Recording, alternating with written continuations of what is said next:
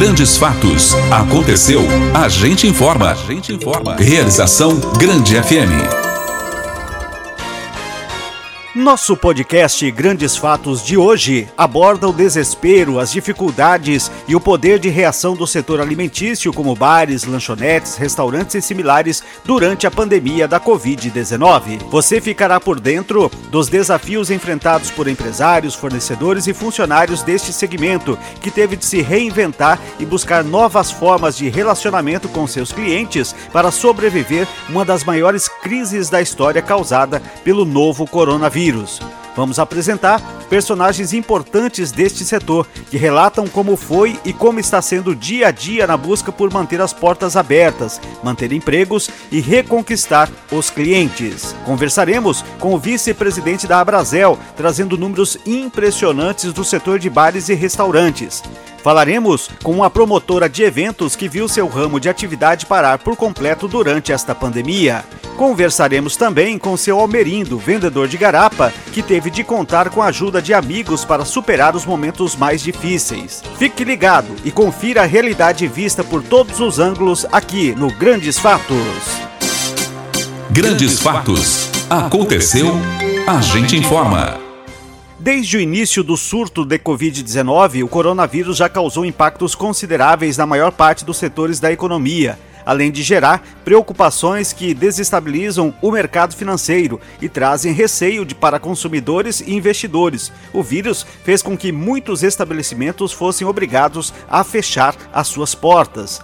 Para a maior parte dos brasileiros, as medidas de quarentena e isolamento social, com o objetivo de retardar o avanço do vírus, começaram em meados de março de 2020. Muitos setores tiveram as suas atividades encerradas ou limitadas ao mínimo. Nesse contexto, um dos segmentos mais afetados pelo coronavírus certamente foi o de bares, lanchonetes, restaurantes e similares, como vendedores de alimentos diversos. Isso se deve ao caráter do serviço que reúne muitos grupos de pessoas em espaços restritos. Além disto, os governos não consideraram esse setor como essencial, o que fez com que não tivessem permissão para abrir ao público. Segundo dados de recente pesquisa da Associação Brasileira de Bares e Restaurantes, a Brasel, o setor sofreu uma retração considerável desde o início da pandemia e milhares de empresas fecharam suas portas e mais de milhões de empregos foram perdidos neste período. Segundo Marcos Santos, proprietário de uma pizzaria em Dourados e vice-presidente regional da Abrazel, Associação Brasileira de Bares e Restaurantes de Mato Grosso do Sul, mais de 300 mil bares e restaurantes fecharam suas portas neste período de pandemia. Então, nós temos até uns números bem interessantes, se a gente for pegar a nível nacional, tá? Foram, entre 2020 e 2021, nós tivemos 335 mil bares e restaurantes fecharam suas portas, encerraram suas atividades, tá? E, consequentemente, demissões em peso aí, né? Em Dourados, formalmente, é, eu acredito que em torno de uns 40%, no mínimo, também encerraram suas atividades, tá? Diante destas dificuldades impostas às empresas, a dispensa de funcionários também se tornou uma realidade. E o Marcos fala também sobre importante percentual de dispensas que o setor teve de efetuar nesta crise. É, se a gente for pegar a nível nacional, só no ano de 2020, tá, no Brasil, houve 1,2 milhões de demissões do setor. Só 2021, também nesses momentos que teve de agravamento aí, mais 100 mil trabalhadores deixaram de ter seus postos de trabalho. Tá? Se a gente pegar por Dourados, Dourados, em final de 2019, Tá? Segundo fonte Caged, a gente tinha aproximadamente 3 mil trabalhadores no setor noturno. Tá bom? Desses 3 mil trabalhadores, nós chegamos a ficar com 900 trabalhadores, ou seja, 2.100 trabalhadores perderam seus postos de trabalho em Dourados no ano entre 2020 e 2021. Com as restrições para tentar conter a pandemia impostas ao setor, considerado não essencial pelo poder público, bares, lanchonetes e restaurantes foram obrigados a recorrer ao serviço de delivery, entrega em domicílio, e para isso passou a se utilizar de aplicativos como iFood, Uber Eats e fazer vendas até realizar as entregas. Marcos, que além de fazer parte da diretoria da Brasel, é proprietário de uma pizzaria, avalia como tem sido o uso cada vez mais desta forma de atendimento ao cliente. Então, o delivery ele representa, né, sempre representou em torno de 25 a 30% do faturamento de um estabelecimento, né? exceto aqueles estabelecimentos que só trabalham com o delivery. Ele houve sim um aumento, mas um aumento muito pequeno. Por quê? Porque todos começaram a investir na modalidade delivery. E muitos novos, que pessoas é, profissionais que perderam seus empregos, acabaram aventurando e investindo em abrir o seu próprio negócio e também trabalhar com modalidade delivery. Então acaba que você pulveriza bastante isso, né? então você fraciona. Então assim, o aumento, houve um aumento na demanda do delivery, mas também houve um aumento de oferta. E o delivery, por se tratar aí de 25%, 30%, se teve um crescimento de 5%, 35%, sendo otimista, isso é totalmente insuficiente para honrar com os compromissos de um estabelecimento. Você não tem como, somente com o delivery, é, honrar todos os, os seus impostos, folha de salário, fornecedores, com o delivery apenas, sabe? É insuficiente. Toda essa crise fez com que os comerciantes se reinventassem e criassem novas formas de atendimento. Sobre essa necessidade de se reinventar, Marcos também dá o seu ponto de vista. a gente tem um, um, o setor sofre um endividamento, né, desde 2020, março de 2020 para cá. Então, assim, a reação não, a gente não pode pensar só nas coisas voltarem ao normal. É voltar ao normal, mas de uma forma sadia, que o empresário consiga honrar com seus compromissos. Nós estamos aí vivendo um, um cenário de otimismo, né? Eu acho que o aumento da vacinação, algumas medidas aí trouxeram êxito, né? E a expectativa, tá? Isso segundo não só Dourados, mas em termos nacional, aí a gente acredita que a partir do mês de final de setembro, início de outubro, o, o setor já começa a mostrar um, um forte crescimento, um for, voltando a reagir novamente com otimismo sabe assim, um grau de satisfação muito grande para o empresário, né, para aqueles que sobreviveram, né. Então, já esses dias, agora este mês de julho, né, com os números mais acentuados, as coisas mais controladas e a expansão da vacinação, a gente já tem percebido uma leve melhora.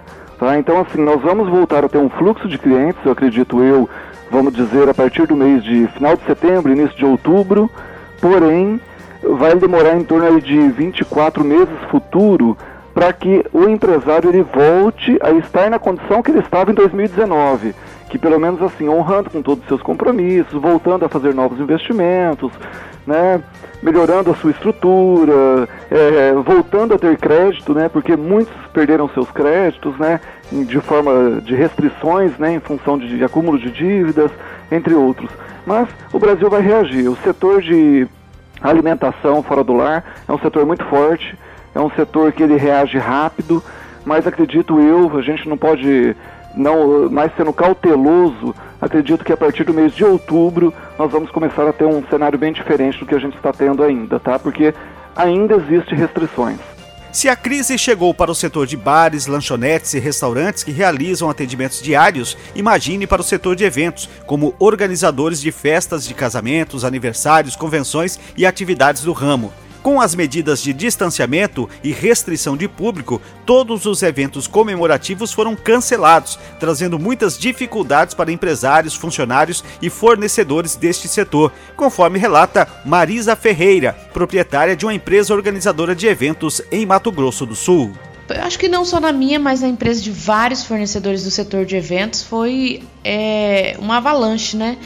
De demissão de funcionário, atraso de aluguéis, energia, água. Acho que foi uma avalanche de, de coisas ruins.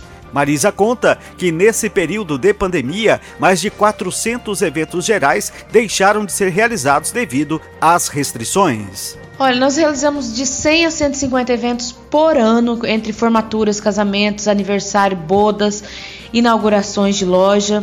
Nós deixamos de realizar, eu, eu acredito, nesse quase dois anos aí sem evento, uns 400 eventos.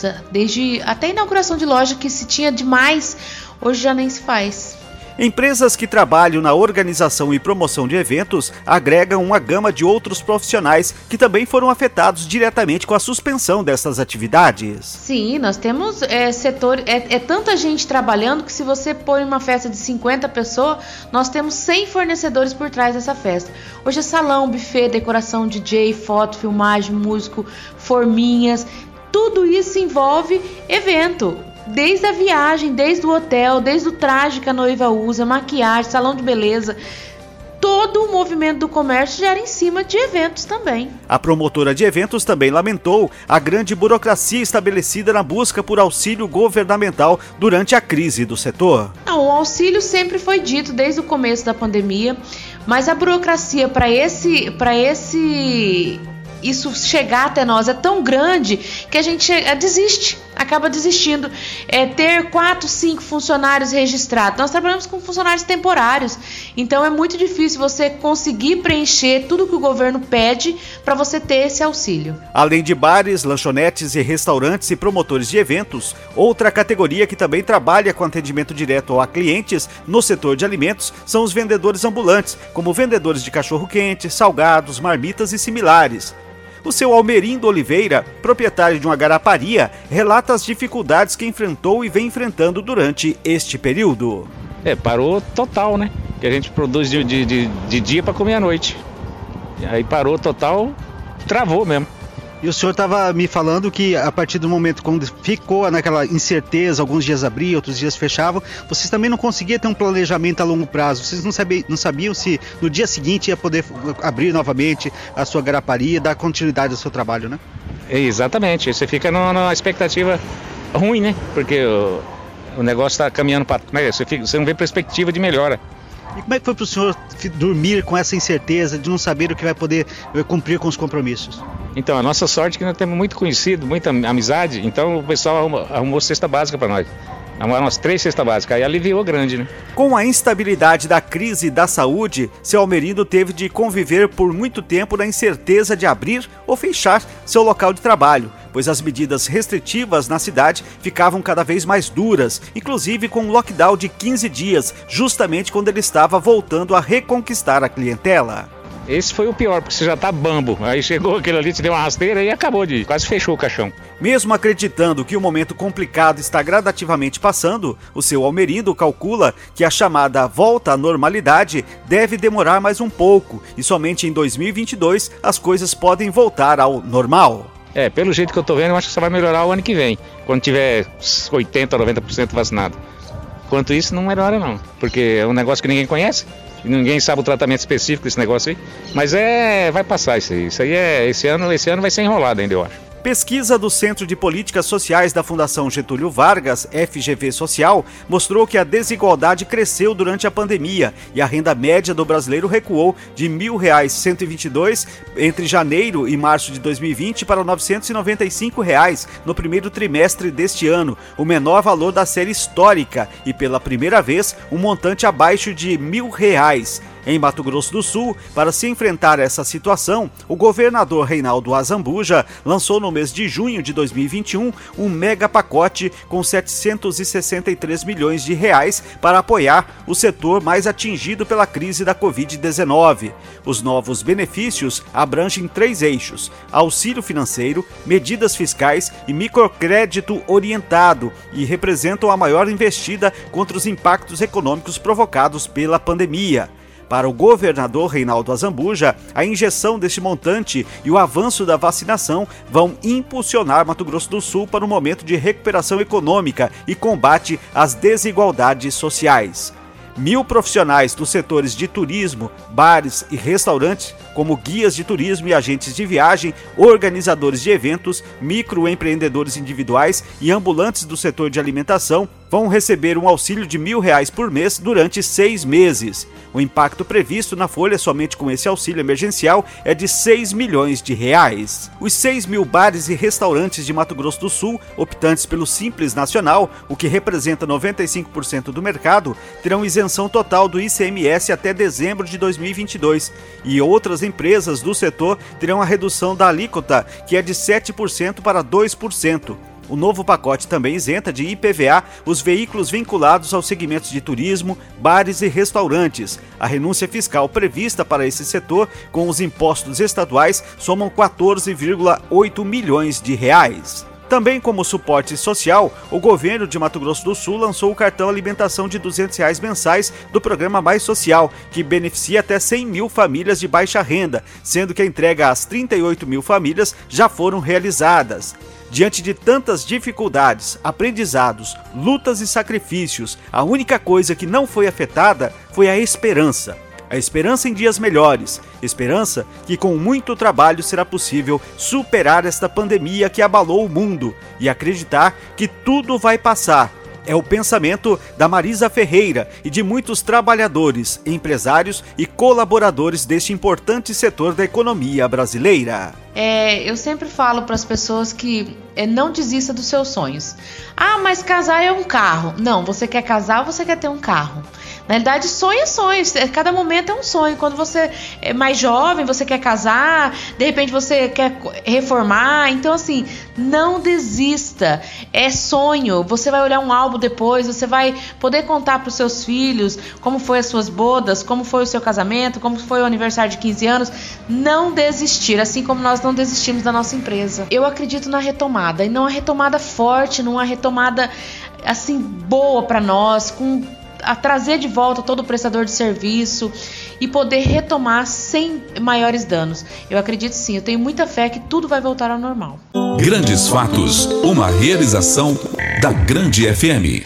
A campanha nacional de vacinação segue avançando em todo o país. Com isso, governos locais estão flexibilizando cada vez mais o funcionamento das atividades, desde que sigam com algumas normas de biossegurança. Assim, gradativamente o setor vai retomando as suas ações e já existe a expectativa de recontratações a médio e longo prazo de agora em diante é tirar lições deste momento complicado e olhar para o futuro com esperanças de novamente ter a casa cheia e na certeza que dias melhores estão por vir e das crises mais severas somos capazes de sairmos cada vez mais fortes. Este foi o podcast Grandes Fatos de hoje, disponível no grandefm.com.br e na sua plataforma de áudio preferida. Siga nosso podcast nas redes sociais, assine nosso podcast, se inscreva em nossos canais e favorite nosso conteúdo. Assim, você será notificado toda vez que tivermos novidades. Esperamos que você tenha gostado do nosso conteúdo de hoje e em breve novos episódios estarão à sua disposição. Você conferiu Grandes Fatos, uma realização da Grande FM.